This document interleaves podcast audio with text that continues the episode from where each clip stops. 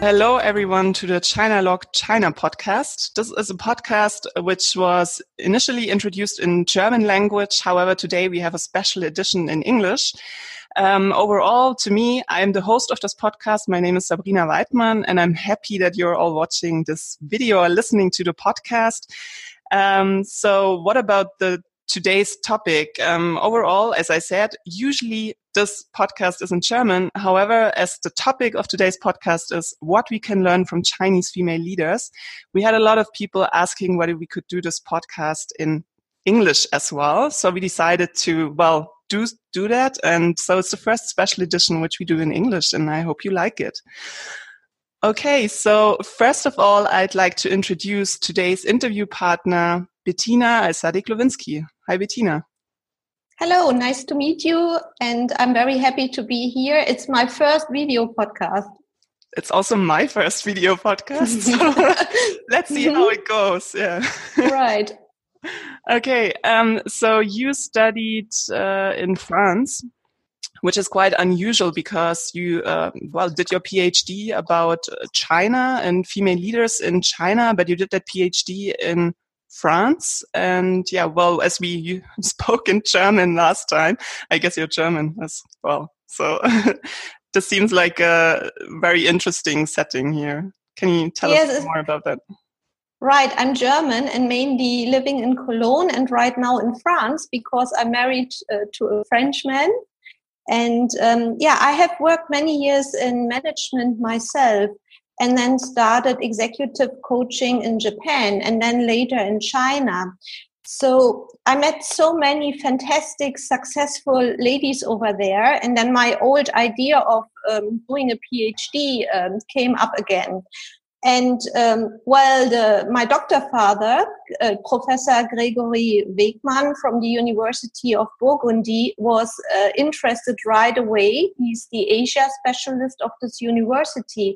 And so, well, I'm a German and I did my PhD with a China topic with a French university. So, with our family background, that's not so unusual. Yeah, okay, now it uh, starts to make sense. it's very mm -hmm. interesting. Yeah. Um, so you didn't only write a book about China, um, but there's also a bit more like to this whole topic, which we'll um, right dive into. Um, first of all, I got really interesting when I saw the title of your book because um, I once went to a lecture, which was a German author, and he wrote a book about uh, successful Chinese companies. But he mainly interviewed uh, male leaders of those companies and i think like mm-hmm. there was one woman as well and um, having in my mind that um, well in china the proportion of female leaders is much higher than it is here i was asking him this question like why do you think um, yeah it's such a different situation in china and well, I was a little bit shocked because his answer was mainly that, well, you know, there was the China, like the one child policy and of course, if you have only one child, you would also support your daughter. And so I couldn't believe that this is the only answer to this. Um, what do you think about that? Yeah, yeah. Well, it's uh, uh, from figures and from uh, research literature. We know that uh, roughly about 38% of all senior management levels in China are, held by women. And whereas, for example, Germany in the same um, uh, research was only 16%. So it's a huge gap for our country here. And China is far ahead amongst the leading countries. And of course, there's a number of reasons why that is like it. And um, in my research, um, where 35 women um, participated, it's a qualitative research. We learned that, of course, it's external factors, but then that's also about the women um, themselves. And I think it's a mix of these both things where the answer lies for that question. Okay, sounds interesting. Um, I think there are also many factors regarding history that actually pushed the role of women in China. Um, like in your book, many women mentioned also the, the topic of the Cultural Revolution. Um, what do you think yes. about that? Yes, the women in my research um, mentioned several times the equality laws in China and how China changed. And very often they mentioned Mao with that uh, famous saying that women hold half the sky. And um, to their experience in their environment, um, in uh, in, in management, this is really true. They believe that uh, there was a real shift in China, uh, two, um, starting almost two generations ago, um, towards equal, equality for women, and they, in their experience, um, um well, they, they said, well, we have that, we are equal. Okay. Um, I mean, there have been many, many aspects in history. I mean, the reform opening, for instance, mm -hmm. was also one of the, those events that uh, women really believe kind of pushed their their career because there were suddenly so like far more options than there were before for them. Um, I mean, you describe many of the women in your book. Can you maybe just give us example of two of them and describe their characters and how those uh, yeah. historical events affected their career? Yes, of course. The women in the research, and the name of that research is Shanghai Career Lab. Um, they have started their careers around the opening. So some a little bit before that, and some right in the in the main phase, I would say, and some the younger ones after that. But um, there are two main kinds in the group that I like to mention here. I um, analyzed five career types in total. But two very typ- typical ones are the ones that I called flexible hoppers, and they are building their careers strategically by changing companies. So they have changed company in average five to six times. And with each change of company, they went one level higher. So that is one group, and they mainly did their careers in China. Then another very typical group are what I call the unbounded global group. So they, they have also these company changes, but then they have, of course, a global component. They have worked one time or two time over the, overseas. They have studied overseas. So these are two very uh, typical groups in my research. Okay. And then, of course, traveling was only possible due to the reform opening in terms of like those mm. in multinational multinational yes. careers. Yes. Okay. Mm-hmm. Um, another aspect which I found really interesting was also the term of communism mentioned by some of the women in your book. And um, I mean, there are also or what we know from Germany as well, like Eastern Germany, where, well, you had communism and uh, it all developed a little bit differently. But in terms of uh, how women could actually develop their careers, it was also very differently, um, uh, or it happened very differently due to the well, different uh, setting of equality. Like you have kindergartens, and it was very normal to put mm. your child into a um, yeah in childcare just like three months after birth which is very different in the west of Germany. And uh, yeah, in China, it's pretty much the same. It's not uh, bad to put your child in childcare very soon. So hmm. does this have something to do with the communist system as well? That they well, yes, I think so. Well, I did not focus on politics so much in my research, but for sure, um, one of the factors um, for career building for every woman worldwide is, of course, the, the political support and the society support. So, from what I heard from these uh, women in the Shanghai Career Lab, um, they felt that in their environment, women have a lot of support. And um, with the laws, of course, but laws are one thing. We have laws in Germany and we have laws in China for equality. Then it, it comes up to how the society, how um, everybody is living um, up to these values which are behind these laws. And I felt that um, in China, it's the norm to work full time, first of all. So the women, um, they explained to me that uh, for two generations, their mothers and grandmothers were already working full time. So um, their role models are full time working. And um, then I also found a research from China Daily where I think thousands of people participated and they ask so, what is the ideal women in China? And the answer was, was it's the high flying professional who's also mother. So the so society is seeing um, women in their careers very, very positive. And when they are mothers, it's even more positive. And then they have a lot of support from everybody. This is what the women explained to me. Okay. I think you also mentioned that uh, being a mother is a quality that actually pushes your career because uh, being a mother also means you're responsible and uh, serious and things like that. Well, here I can answer that that question with two things. Of course, these women also said when I asked them, "So what means motherhood for your career?" First of all, they said um, the majority said mm, not so so much. Yeah, it was not an important factor. And um, a smaller group said, well, it uh, it meant um, um, a delay. So I had several stops and then I went again and I rose to the next level. Um, in general, the image in the society of having a child and being a working mother is very, very positive. So um, the women said to me, well, in general, we try to support mothers. On the other hand, pregnancy itself can be a um, challenge yeah because if you are pregnant right at the moment when a promotion is, is mm-hmm. coming reactions cannot be really built um, foreseen yeah mm. so a lot of women strategically they change their job with pregnancy. So they knew already well i will have a baby. They stopped the company and they had a little break and then they went to the higher level in the next company Oh, okay. So uh, a baby yeah. as a reason to change your career track. That's uh, yes. interesting as well. And to ri- and interestingly to rise up, no? Yeah, yeah. Yeah, not to go exactly. to a lower level or the same, but to find a job that is one level higher. That yeah. for me was really I've never heard that before. Yeah.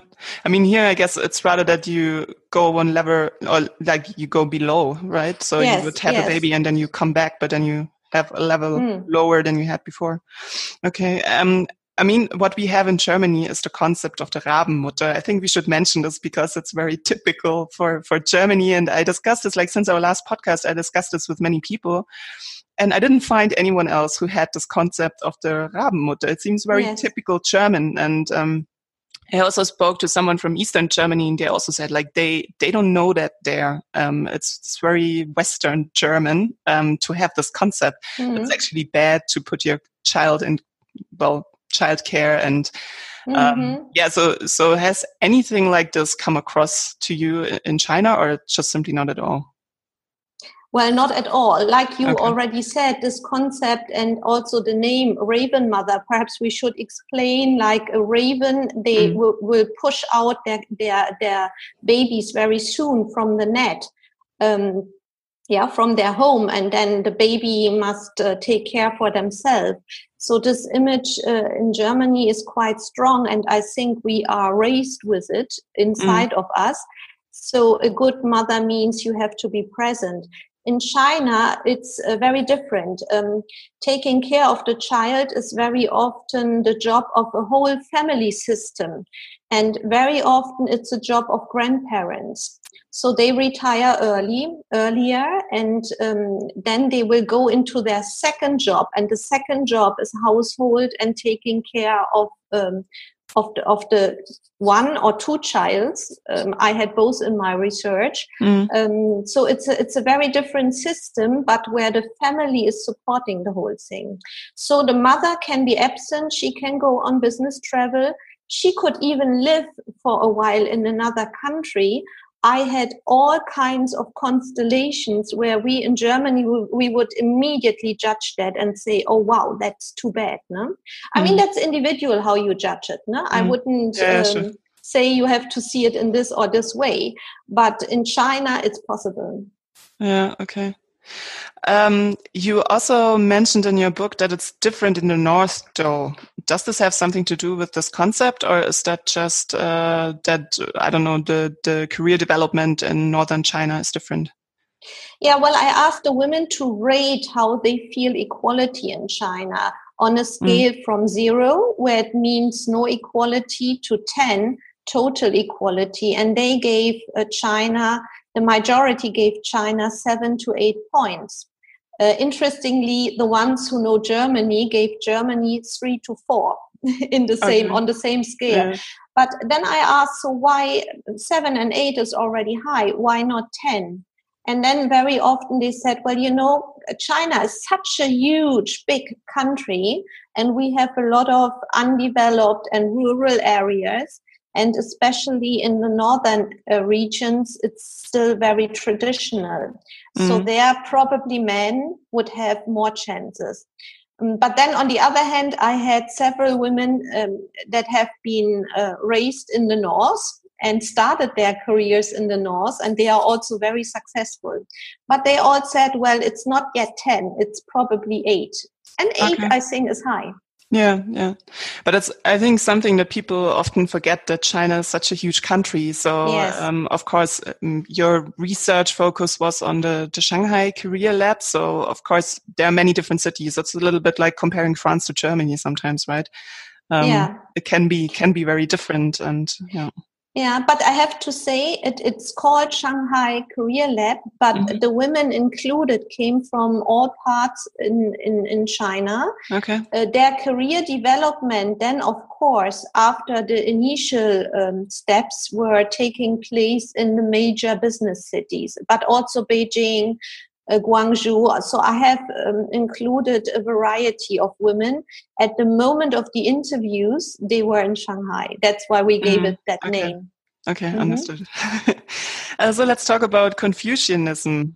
Um, how mm-hmm. does this mm-hmm. affect career development? Uh, because it's, I mean, very uh, yeah imprint in the culture and how people develop or push careers. Yeah that was um, uh, it's a complex question no? probably mm. it can't be answered in one sentence and you have to go really deep here but mm. what the women i asked them so how the very basic question how did uh, uh, Confucianism, oh wow, as a German, that's difficult, um, have, has an effect on your career. And spontaneously, they looked at me and they said, wow, probably nothing, no, no effect. Yeah. And then while they reflected, they said, well, uh, you know, I, I think we, we know what you mean. It's not negative.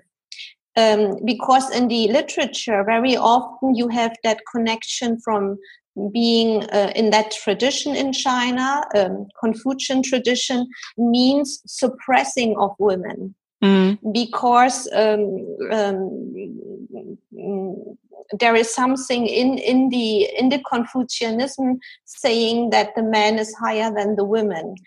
But they said this is um, from old times, and the interpretation today needs to be seen differently. And for us, it only means that our management style is very positive influence because we take care of our teams we watch out for um, caring for the other person. We do something for society and so on.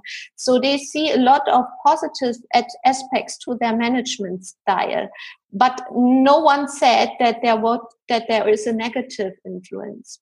Okay.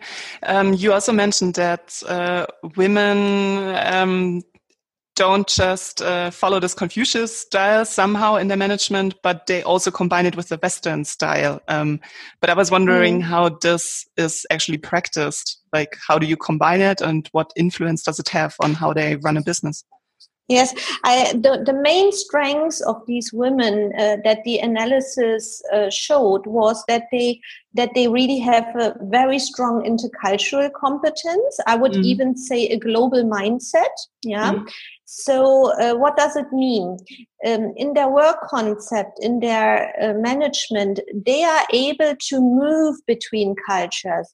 So, when they act in a more Western context, they adapt fully and they adapt, and that's important, happily. Yeah, mm. it's not an, an, a forced adaptation. It's something that comes very natural. And then when they are in a pure Chinese um, context, they will they will act to their values and so the management style is shifting with what is needed in a multicultural environment and that was very impressive for me mm. and some of them have worked with uh, several cultures head office head office cultures like mm, Spanish, American, um, uh, German, and so on. And they could talk for hours about the differences and what they loved about it. So yeah. they are really curious, positive about cultures, and um, they have an ability to adapt mm. and then to work with it. Okay, would you say that's different about German women?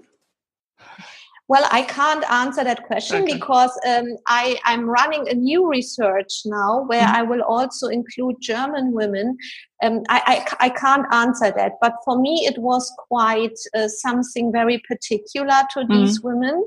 And when you know the background of China and um, in, in major cities, a lot of foreigners in the history have already been there. Mm. Um, I think it's a strength, at least of these women who made it to top levels. And they said we are stronger with this than men. Okay. Yeah. Than ch- probably Chinese men. I, yeah. Yeah. Okay. So I'm curious about your next research. Then let us yeah. know about that. Yeah. Yeah.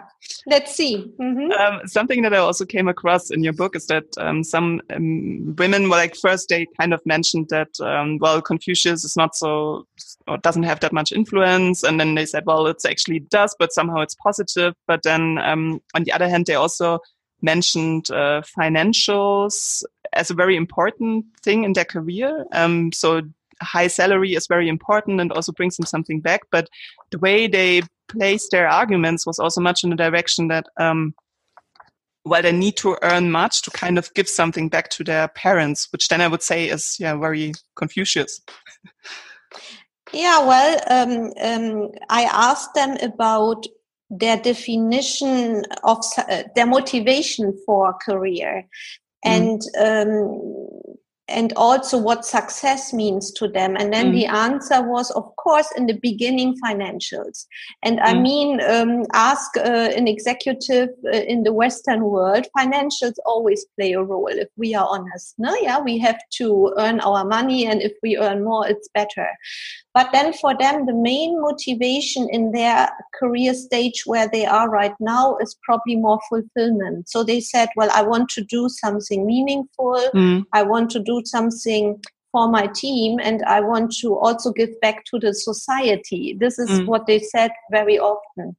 Now, the relationship with the parents, um, I think if you know the Chinese family system, it's very strong. Mm. And people are really probably stronger connected than we are in Germany. They stay together.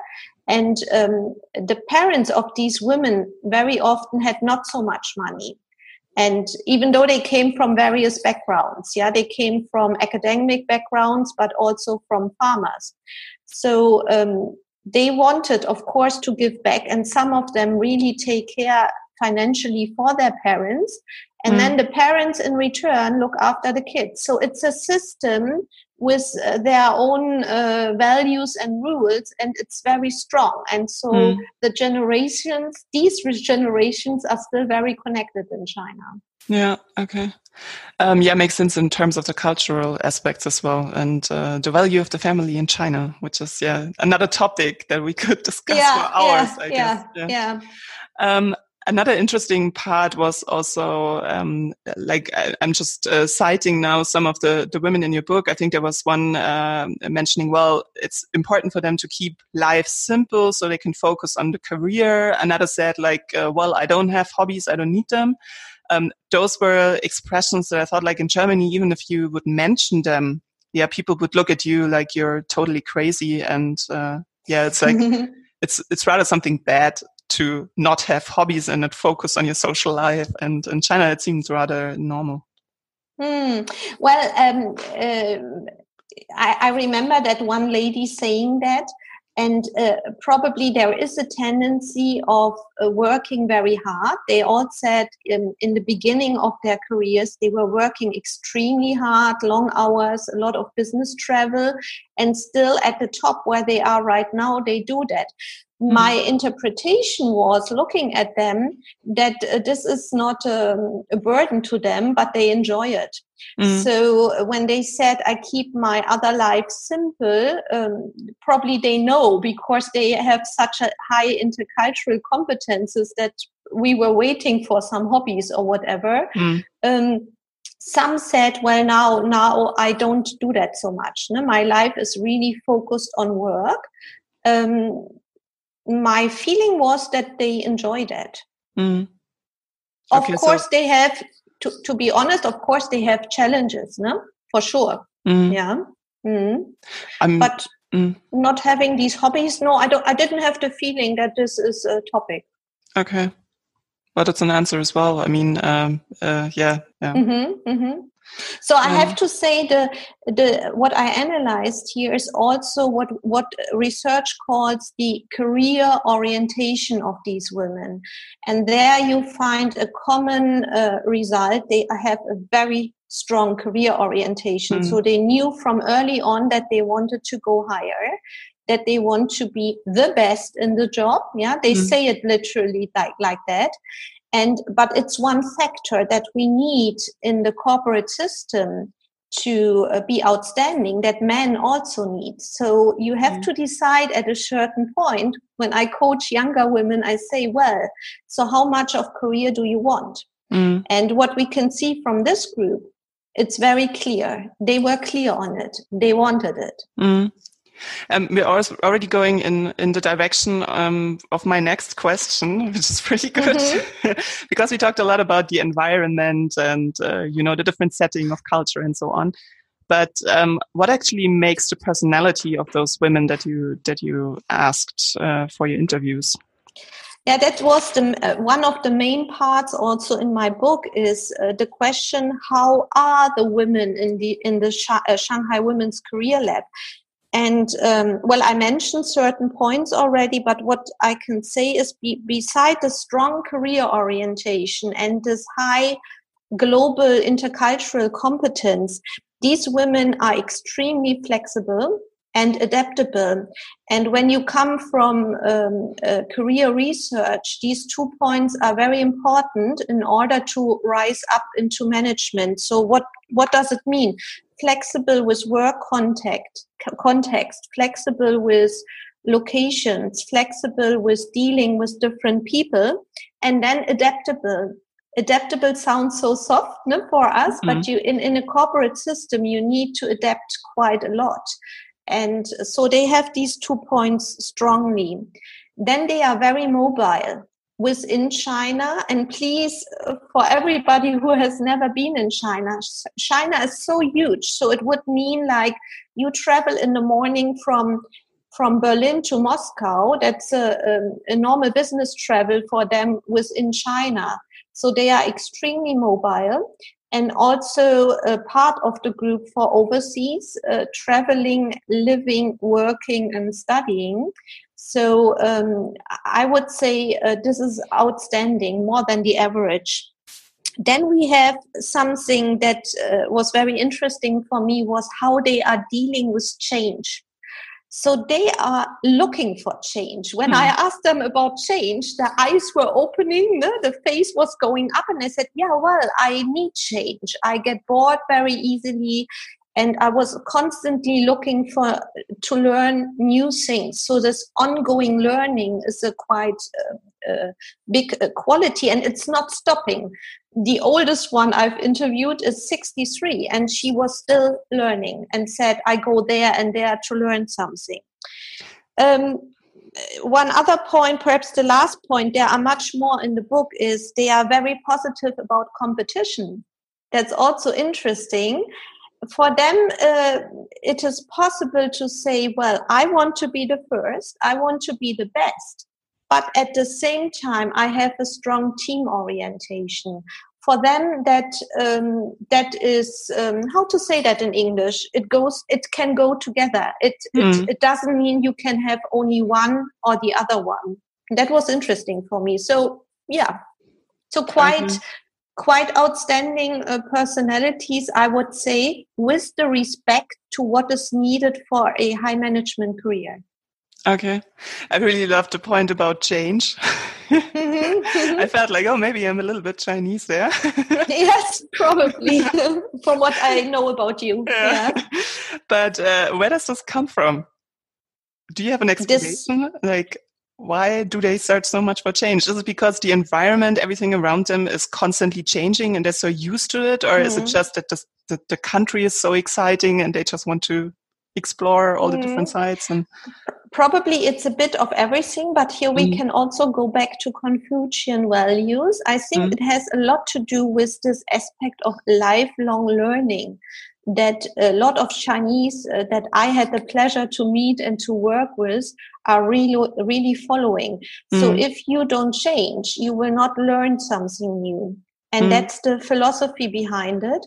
So if I have done a job for one or two years, yeah, and it was easy to me, then I need change to learn something new. Mm. Mm. Okay, sounds like a good good explanation. Yeah. Yeah. okay. Um, one last thing, maybe like out of your research, um, how does this influence your current work as a career coach? Um, do you take aspects from that, like, or what can German women learn from Chinese women? Oh, there's two questions. No? Interesting. Yeah. Okay. Um, the most, uh, the, let's say, the most important outcomes that I that any coach could use here is probably with women uh, to look into these personality and characteristic things that um, we have identified here, and then um, uh, um, coach the women uh, through these um, different aspects and to see where are they right now and how can they lift um, certain things up um, to to their best um, uh, with the support of a coach. And the the, the main main point is probably with German women um, to challenge their inner beliefs about what is possible in a woman's life because we are limited here with this raven mother image and uh, um, limited um, not only in a negative sense, because some women in Germany choose a different path. They want to be housewives. They want to have um, different things in their lives, and, and and they need to because of the kids and because of how we are structured. And I wouldn't judge that. I think mm. if you choose it with joy, it's okay. Yeah. But if you stay in a situation where you um, where you're not sure what you want, then a coaching can help you to define your career orientation and what you really want. Okay. And I um, think that's also hmm. what, what women can learn from these Chinese women. I see them as role models for a career. If you want to do a career and you really want this a lot, the findings from this group can um, support you in um, developing yourself stronger. Mm. Yeah, you can measure yourself against that group. Mm. I mean, I had this impression myself when I when I read the book that um, well, if you want to be part of this high percentage, you really have to be sure you want this um, because it also yeah like from maybe it's still a very german perspective but you also have to kind of not give up but um, like yeah reshift your life somehow maybe maybe yeah mm, I, I, well, I have to correct here. I mm. don't have the impression from my research that these women regret what they do. This is a German perspective. Yeah, that's what I, why they, I said. I feel yeah, it's probably still yeah, German. German. Yeah. They they are very proud of their achievements. They also get feedback from the society. They can be proud. And um, one important thing that we have not mentioned um, 71% of these women, or 74, I have to check, but around that, mm. they are mothers. Mm. And they have one child, and some have two children. So they don't have given up on that point. Yeah. They are, the majority is mother, and they are happily mothers, and they are mm. good hmm. mothers. Hmm. And the kids are very well taken care of. Yeah, okay. By, by grandparents. Mm-hmm. Mm. Okay, now we can discuss if this is the right model, but it, it is one model that is working in China. No? Uh, okay, that goes maybe a little bit in the direction of my last question. Um, if there mm-hmm. is anything that Chinese women can learn from us, Mm-hmm. Hmm. Well, I think that's an interesting question because more and more Western influences, of course, um, uh, come up in China now, and the young generation, um, Generation Y and Z, mm. um, I have been told are very different. So they work less, they have uh, financial security already, and they might have different ideas about their lifestyle. Mm. So I think it will be interesting to see how um, these new generations, if they follow our model where you have choices and mm. where you can work part time or where you must work part time because you have nobody for the kids, but at mm. least we have um, different scenarios here. Mm, if they will be hobby oriented, if they will be vacation oriented, or if still women follow these role models of that generation, which are in my book. So I don't know the answer. It will be interesting to see that. Okay, so that requires further research then. That's, yeah. That's always good to end a podcast or whatever you do in your in your yes. research writing or whatever, um, if something else comes out of it. okay, mm-hmm. I think we did pretty well for our first video podcast. Let's hope, and I hope the, uh, the, the the people who watch us will enjoy it and forgive us our wrong English. yeah. yeah. absolutely. okay, so maybe to finish this up, um, of course, we're very happy to get feedback. Um, I guess this goes for you as well, Bettina. Um, so just drop us yeah. comments, notes. Um, you can send your notes or um, uh, questions, whatever you have, um, also to my email address. It's hello like the German Hallo with an H A double L O at chinalog dot and then it's D E for German for Germany. Um, so you can send us direct feedbacks or just comment uh, wherever you watch or listen to the podcast. Um, yeah, so I'm very happy uh, to uh, have you in this podcast. yeah, can I say a last sentence? yeah. If, German uh, women ahead. in management functions see this and they are interested to yeah. participate in my new, new research, I still have uh, the challenge to start uh, finding these women. Um, uh, in China, it's done, but I need some German women now. Please contact us. Please contact um, the podcast, and um, we can see what we will do. Okay, great. Um, and yeah, I will support you however I can. Um, and of course, like if you listen to the podcast, you will find all the information also in the show notes. Um, so it's very easy to get in contact with us. And of course, I'll forward everything to Bettina that you have for her. Um, so feel free to yeah write us and send us feedback. So thanks a lot, Bettina. It was great having you. And uh, yeah, the first video podcast. Okay. Bye-bye. Bye.